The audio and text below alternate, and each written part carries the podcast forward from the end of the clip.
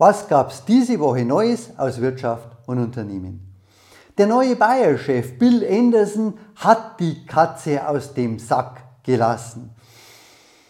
Bayer soll ja komplett umgebaut werden. Seit der Monsanto-Übernahme ist das Unternehmen in eine Krise geschlittert. Die Ergebnisse sind deutlich eingebrochen, hohe Schadenersatzzahlungen, Cashflow deutlich zurückgegangen, die Verschuldung ist gestiegen, also kurzum, das Unternehmen ist seitdem in der Krise und Bill Anderson soll das natürlich verändern. Und da will Bill Anderson jetzt Gas geben. Und das hat zunächst mal Auswirkungen, sowohl auf die Aktionäre als auch auf die betroffenen Arbeitnehmer. Die Dividende soll für drei Jahre ab diesen Jahres praktisch gestrichen werden.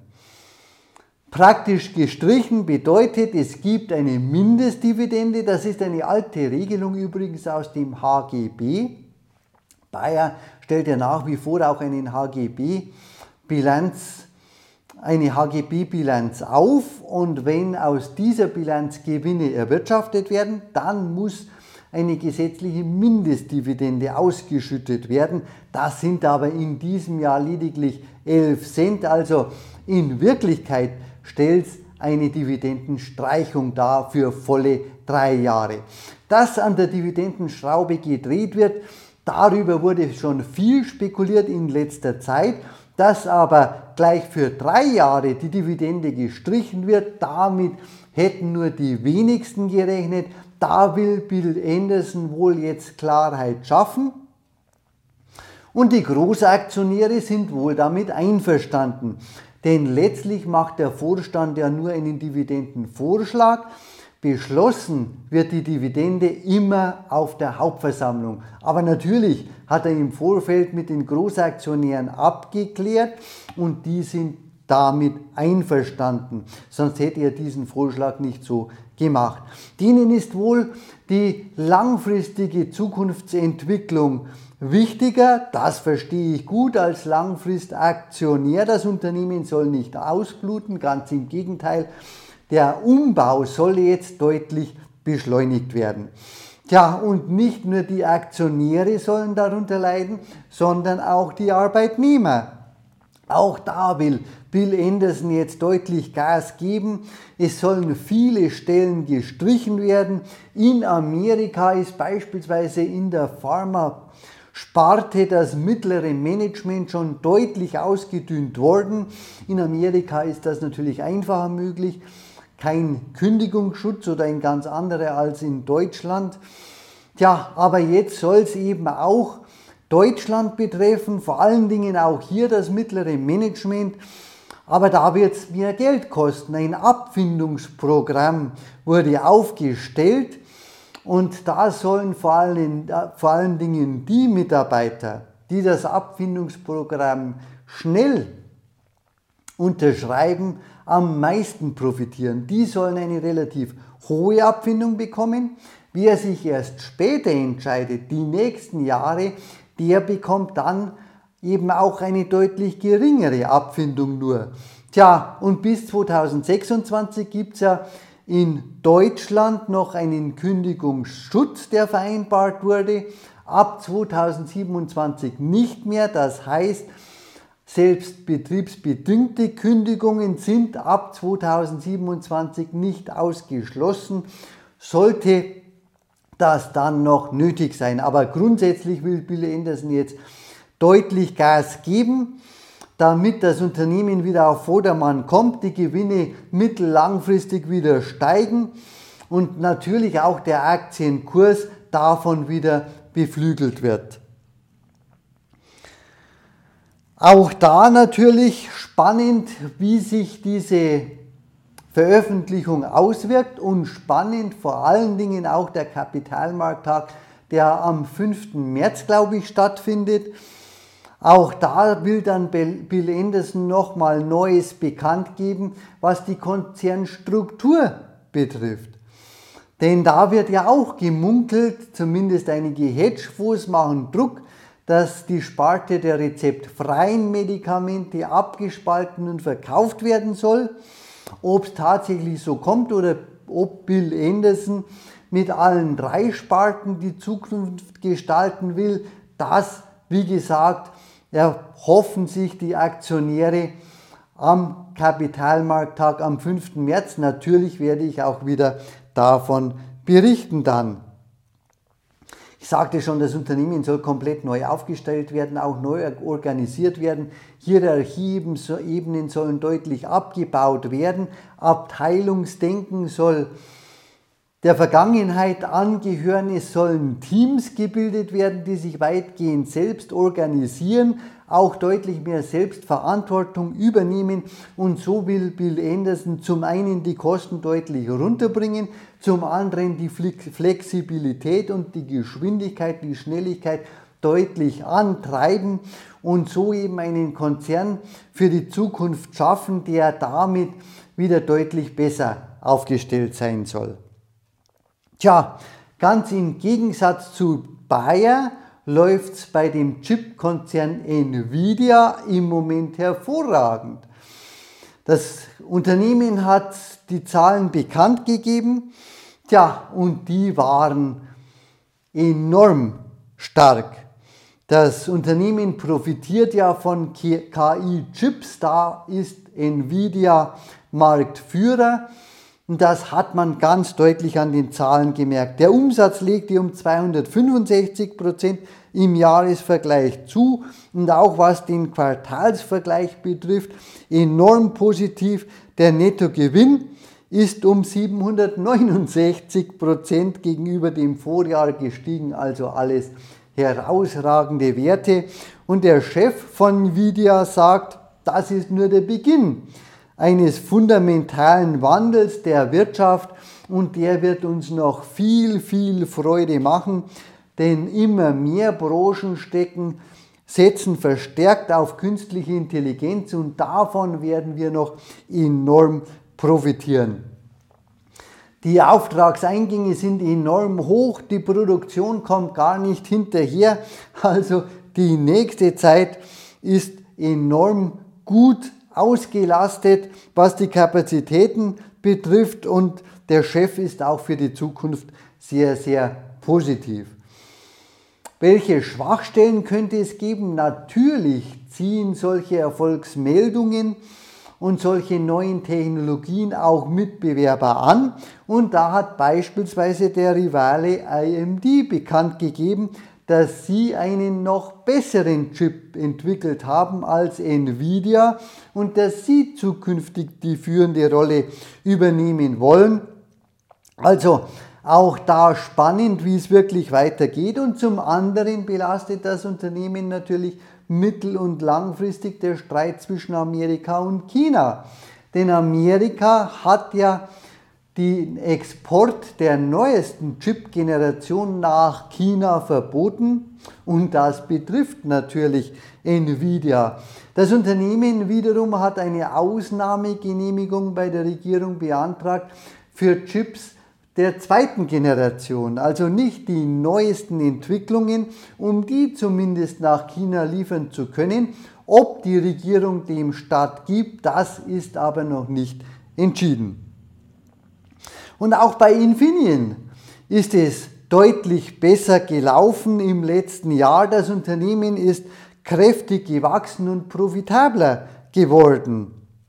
Infineon ist ja mit den Chips hauptsächlich auf die Autoindustrie ausgerichtet. Dieser, diese Sparte macht mittlerweile 51 Prozent des Gewinns aus. War früher mal anders, früher mal mehr die Chips für Unterhaltungselektronik und für ja, Bereiche wie Netzwerkrechner, also Surfertechnologien, aber diese Sparte hat im Gegensatz deutlich abgenommen, ist deutlich zurückgefallen und im Moment dominiert schon seit einiger Zeit die Autosparte. Und da hat das Unternehmen profitiert, weil es Knappheiten gab natürlich bei den Autoherstellern und weil es insgesamt bei der Autoindustrie sehr, sehr gut läuft, zumindest in China, was Elektromobilität betrifft. Und deshalb ist der Konzernchef von Infineon so positiv gestimmt, dass er etwas macht, was es in der Geschichte des Unternehmens noch nie gegeben hat. Er plant und baut aktuell gleich zwei große Werke. Das eine in Dresden und das andere in Malaysia. Und das sind natürlich Großinvestitionen für diesen Konzern. Und da warnen viele davor, dass Überkapazitäten drohen könnten. Denn auch China investiert massiv in die Halbleiterindustrie, baut Kapazitäten auf. Tja, und das könnte zukünftig Infineon in Schwierigkeiten bringen.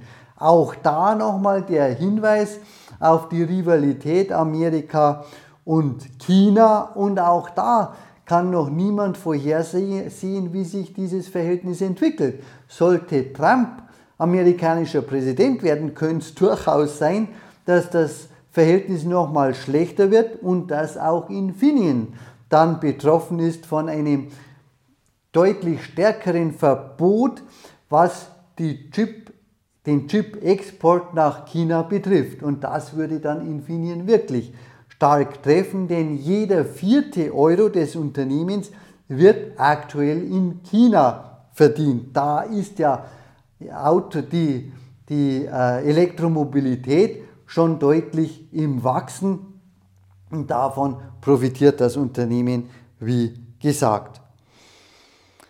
Tja, zur Auto, zu den Automeldungen passt auch eine Meldung von Stellantis. Stellantis, ein Autokonzern, der sich erst vor einigen Jahren gebildet hat. Da wurden ja unterschiedliche Marken zusammengeführt aus Europa und Amerika. Und das waren zum Großteil Marken, die nicht das beste Image hatten. Beispielsweise die deutsche Opel oder Fiat oder in Amerika Chrysler oder Jeep. Aber es war auch kein chinesischer Produzent dabei und das haben viele als Makel angesehen. Also dieses Unternehmen zunächst mal nach der Gründung sehr mit Vorsicht angefasst. Das hat sich mittlerweile deutlich geändert. Was ist geschehen? Der portugiesische Manager Carlos Tavares hat die Zügel übernommen und hat die Effizienz bei Stellantis deutlich vorwärts gebracht. Mittlerweile ist das Unternehmen sogar profitabler als VW. Und das hat sich auch bei Stellantis in letzter Zeit auf den Aktienkurs ausgewirkt. Der ist deutlich gestiegen, auch der Börsenwert. Auch an diesem Punkt hat mittlerweile Stellantis VW übertroffen und wird damit zu einem immer größeren Konkurrenten von VW. Und der, Konzern, der Konzernchef ist davon überzeugt, dass es auch so positiv weitergehen soll. Stellantis hat in Wirklichkeit auch davon profitiert in letzten, den letzten Jahren, dass es eben nicht in China vertreten war. Und dieser Makel, den am Anfang viele gesehen haben, der hat sich als Vorteil herausgestellt, weil China ja die letzten Jahre geschwächelt hat. Aber Carlos Tavares ist davon überzeugt, auch Stellantis braucht ein Bein in China und hat des, ist deswegen eine Partnerschaft eingegangen mit einem chinesischen Autohersteller, Liebmotor. Denn er sagt, langfristig bleibt China wichtig, gerade auch was Elektromobilität betrifft und da sollten wir auf jeden Fall vertreten werden. Soll es noch dazu so weit kommen, dass diese Rivalitäten zunehmen, dass also die einzelnen Kontinente noch stärker auf, auseinander laufen, dann ist es wichtig, dass Stellantis in jedem Teil der Welt, also in China, Europa und Amerika, gut aufgestellt ist. Tja, und Mercedes-Benz passt seine Elektromobilitätsziele an. Da folgt es mittlerweile einigen anderen Autoherstellern. Das ist neuerdings zu einem Trend geworden.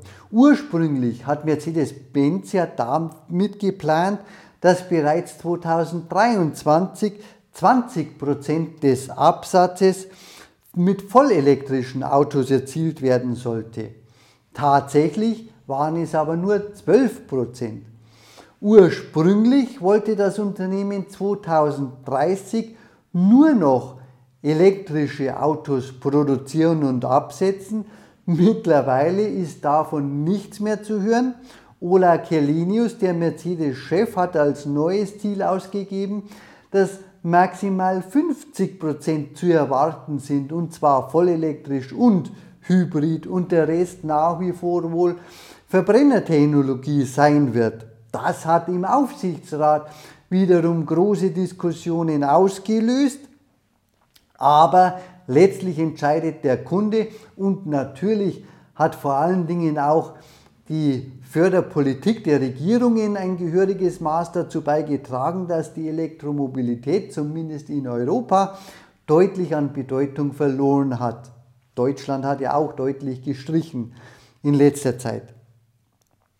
Und das wirkt sich natürlich aus. Insgesamt lief es bei Mercedes im letzten Jahr nicht super, aber gut. Das Ergebnis, der Gewinn ist zurückgegangen, der Umsatz ist leicht gestiegen. Die Prognosen der Analysten konnten trotz Gewinnerückgang übertroffen werden, also der Aktienkurs ist zunächst mal deutlich angestiegen und auch die Dividende soll weiter angehoben werden von 5,20 Euro auf 5,30 Euro. Die Aktionäre freut es natürlich. Das war's von mir aus dieser Woche. Was ist Ihnen aufgefallen? Schreiben Sie es mir in die Kommentare und schreiben Sie mir auch dazu die Meinungen, die Sie haben zu den Punkten, die ich angesprochen habe. Und wie immer, ich freue mich über Likes, über das Weiterverteilen meiner Videos und über das Abonnieren meines Kanals. Machen Sie es gut, schönes Wochenende, bis zur neuen Woche. Da folgt übrigens am Montag gleich die Hauptversammlung von Siemens Energy. Auch darüber werde ich natürlich berichten. Bis zum nächsten Mal.